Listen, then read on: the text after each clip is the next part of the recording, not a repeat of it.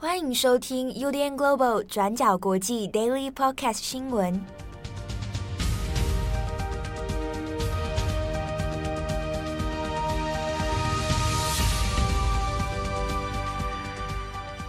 Hello，大家好，欢迎收听 UDN Global 转角国际 Daily Podcast 新闻。我是编辑七号，我是编辑佳琪。今天是二零二二年六月十四号，星期二。好，那在今天的 Daily Podcast 开始之前呢，还是先跟大家来介绍一下，因为可能近期有不少呃新的听友那加入我们的频道，那也跟大家说，转角国际除了 Daily Podcast 的内容之外呢，我们还有另外一个频道，是转角国际重磅广播，那是每个礼拜都在更新的深度广播议题。那另外呢，还有一个转角国际出镜报道啊，镜是镜头的镜。啊，那这是我们做了一系列关于新闻人的一些专访哦。那除此之外，我们的主要的网站内容，转角国际的首页啊，那有很多我们的专栏作者，还有平常我们编辑做的新闻文字报道啊，文字的深度解析。那以及转角国际有自己的 IG 频道，那在 IG 上面呢，也有在上面独立的一些照片故事的内容哦。那也欢迎大家来参考。当然，收听我们转角国际 Daily Podcast 之外，那也欢迎大家来支持我们的网站哦。好，那今天的几个新闻呢，我们首先第一条先看一下美国股市跟经济哦。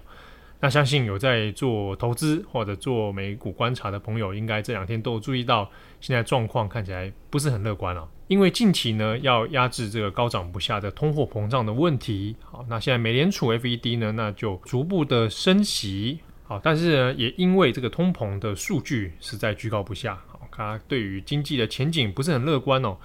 投资人的预期，美联储可能接下来会再采取更为紧缩的这个货币紧缩政策。在此情况之下呢，六月十三号美股开盘之后，那加上投资人大量的抛售哦，这样的情形加剧呢，那美股的四大指数那都来到一个重挫的一个状况。那像是标普指数。那就重挫了一百五十一点二三点。那从今年的一月以来呢，标普指数已经下挫了百分之二十哦，现在已经跌入到熊市里面。那其他像是道琼工业指数，还有纳达斯克指数哦，那也都分别下跌重挫。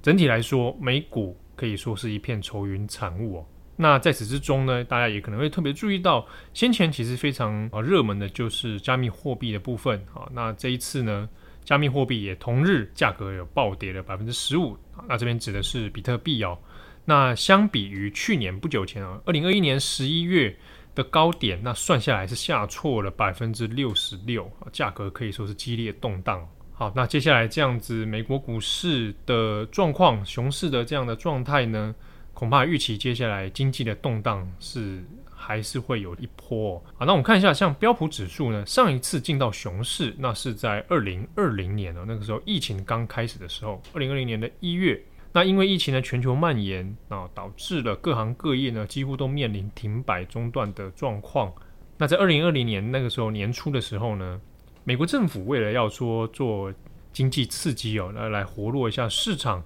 那当时呢也当然做了一些低利的政策啊，那一连串。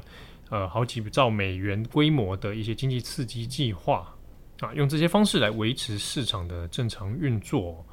好，那现在美国疫情当然也是趋缓了，那失业率也当然比起先前疫情爆发的时候呢，来得更加的下降哦。但是现阶段，从二零二一年到现在哦，通货膨胀的问题，那这个是拜登政府哦，从拜登上任以来。其实是一个非常棘手的经济问题。那从年初呢，要实施一些货币紧缩政策，想要来抑制通膨的状况，但截至目前为止，看起来仍然没有一个特别好转的迹象哦。那市场还有投资人呢，也预期上美联储可能会为了抑制通膨，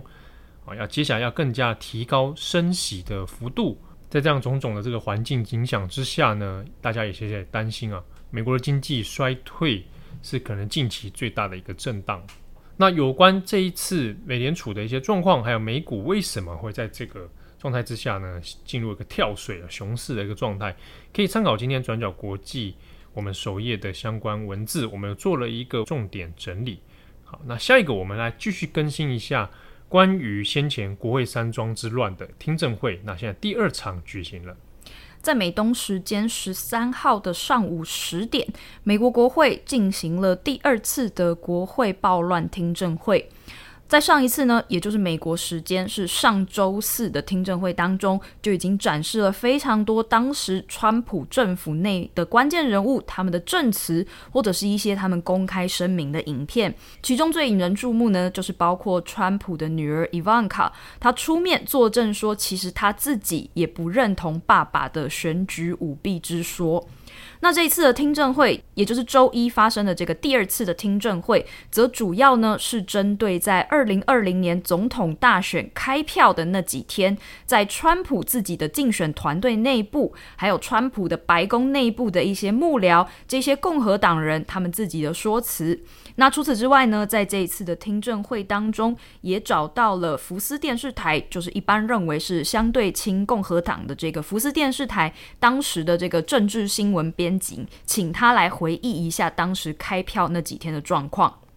CNN 提到呢，本次听证会的最大重点就是在于指出说，其实，在二零二零年总统大选开票的时候，川普自己的竞选团队内部就已经有幕僚告诉川普说，他们在大选中落败了，但是川普则拒绝聆听，而是转向于求助他的律师朱利安尼的说法，来声称选举被偷走了，并且指控大选出现了大量的舞弊情况，也就是川普和他的阵营口中所谓的 “the big line”。那在这一次的听证会当中呢，专家就请来了我们前面提到的福斯电视台的前政治新闻编辑，还有川普自己的竞选团队幕僚，以及一些共和党的官员。他们都表示呢，当时已经有足够证据证明拜登赢得了选举。首先出席的呢是川普团队的竞选经理比尔·史蒂芬。原本史蒂芬呢是要本人出席听证会的，但是呢因为太太生产而改由提供视讯，还有提供影片。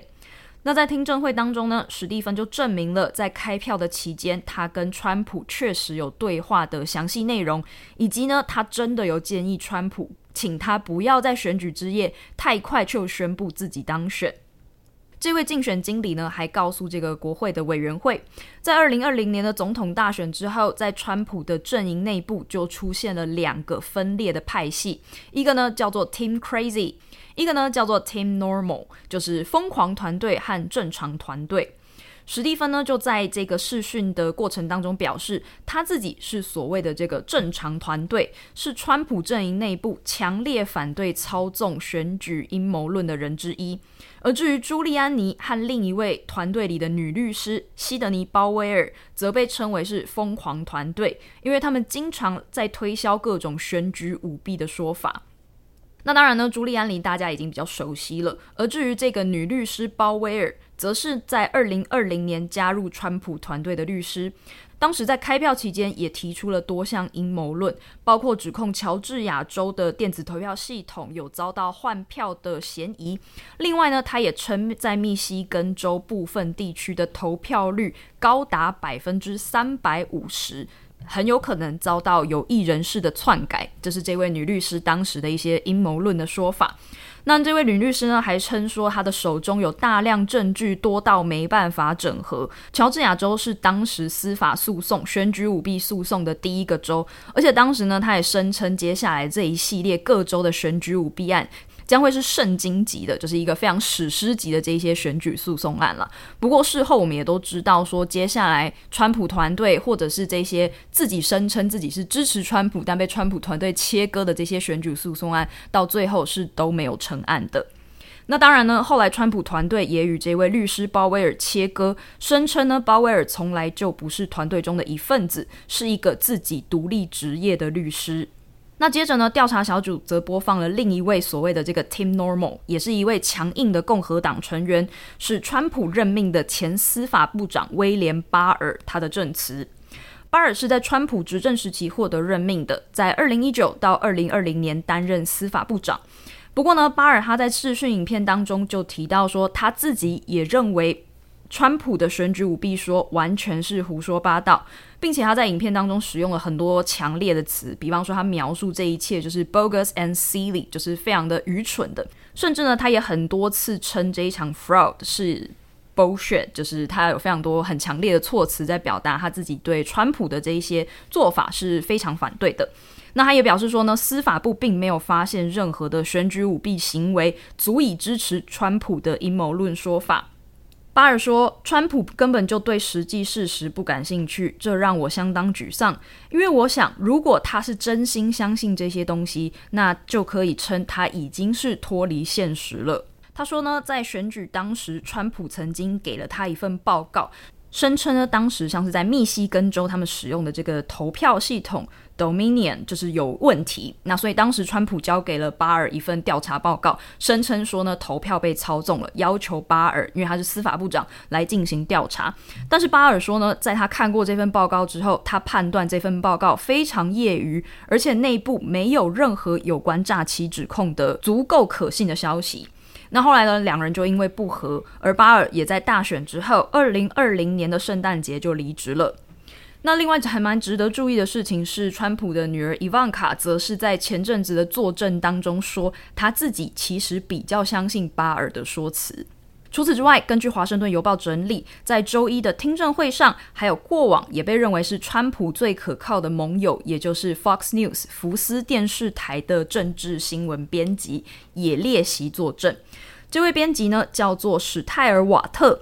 史泰尔瓦特他就回忆，在开票期间，他和编辑台的同事在讨论亚利桑那州的得票的时候，他们判断亚利桑那州是由拜登获胜。而当时的开票数是达到了百分之七十三。那当时其实亚利桑那州，如果大家还记得的话，其实双方川普跟拜登之间的比数是非常非常相近的。不过很多人跌，让很多人跌破眼镜的事情是在当天晚上，福斯电视台就提早宣布亚利桑那州是由拜登获胜。而在当时呢，这件事情就跌破了很多人的眼镜，就认为说，诶，为什么福斯电视台会一会这么反常的表态说这个州是由拜登所拿下的，那他们就去找了这一位编辑成员史泰尔瓦特来进行解释，还有回忆当天到底发生了什么事情。那事后的结果呢？其实先跟大家 update 一下，其实后来亚利桑那州也确实是由拜登拿下，是以百分之零点三，只多一万多票的险胜。那史泰尔瓦特他就在这个听证会上告诉大家说呢。一个媒体要做出新闻决策，编辑台内部需要有确定的消息来源，还有团队的一致意见，才能做出判断。他指出，当时他们和美联社以及芝加哥大学的 National Opinion Research Center 都有合作。他依靠这些媒体和调查机构收集的数据，还有编辑台自己的研究团队来做出这样的政治判断。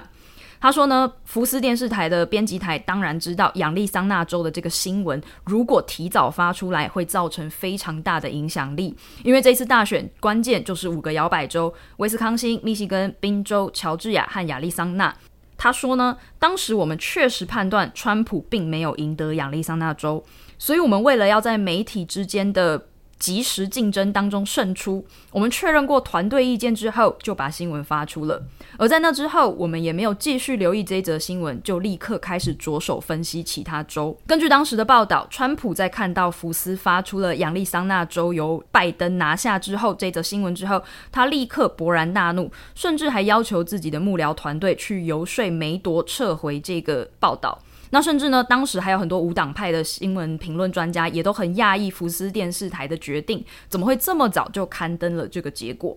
但随着后续的开票不断涌入，其他新闻机构也开始跟线，判他们也都判断说，川普确实失去了亚利桑那州。而在最后的统计，前面也提到了，在亚利桑那，拜登确实是以一万票左右的优势而拿下了这个州。但是呢，在两个月之后，史泰尔瓦特就是这一位政治新闻编辑就被福斯电视台给解雇了。当时福斯电视台把这位编辑的解雇称为是选举后的人事结构调整的一部分，但是史泰尔瓦特则认为是因为当时的这个亚利桑那州的新闻事件而导致自己遭到高层的解雇。引述自华盛顿邮报的说法，当时梅铎就曾经表态说，虽然亚利桑那州的这个扣的结果最后是正确的，但他还是认为这件事情有过早报道的嫌疑。因此，史泰瓦特他在周一的时候也明确。表示说呢，他当时所做的事情，他并没有后悔。他认为这就是出于新闻业彼此竞争的工作本能，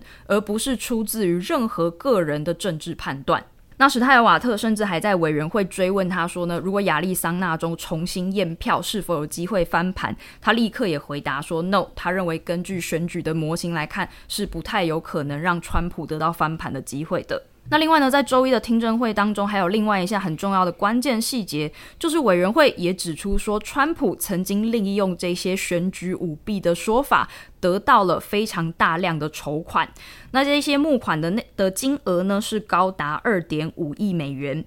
那当时他声称说，这一些金额会用于。包括打各州的这个法律诉讼，那也要成立所谓的 Official Election Defense Fund，就是官方选举防御基金，来避免下一场的选举舞弊。但是呢，根据昨日听证会上两名川普的竞选团队人员，他们就作证说。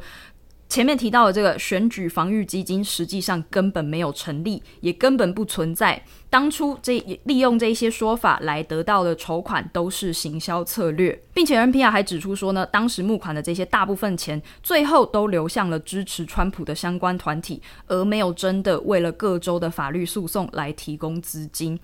此外，这些钱也流向了支持川普的其他社团，另外还有川普的幕僚薪水，甚至还包括川普自己旗下的连锁饭店。那所以这笔钱的流向到底具体流去了哪里？是不是有可能其中的部分金额直接流向了一月六号，也就是国会暴动当天，川普本人的相关造势活动，也是接下来需要调查的重点。那根据 NPR 的分析呢，在过去两天的听证会上，其实委员会他们正在建立让川普为了一月六号国会暴动扛起责任的诉讼基础。目前呢，委员会对川普的指控基本上可以分为几点。第一呢，是川普确实有明确的煽动动机，因为他想要获得这一次的大选嘛。那第二是川普确实有煽动暴力的能力，因为呢，在当天国会暴动的参与者有很多人也作证说自己是被川普鼓励来的。第三呢，是人们确实按照他所说的事情采取了行动。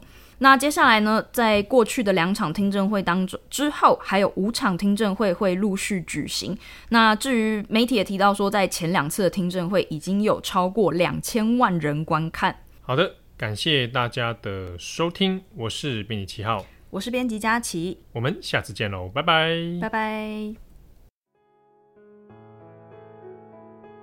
感谢你的收听。如果想知道更多资讯，请上网搜寻 UDN Global 转角国际。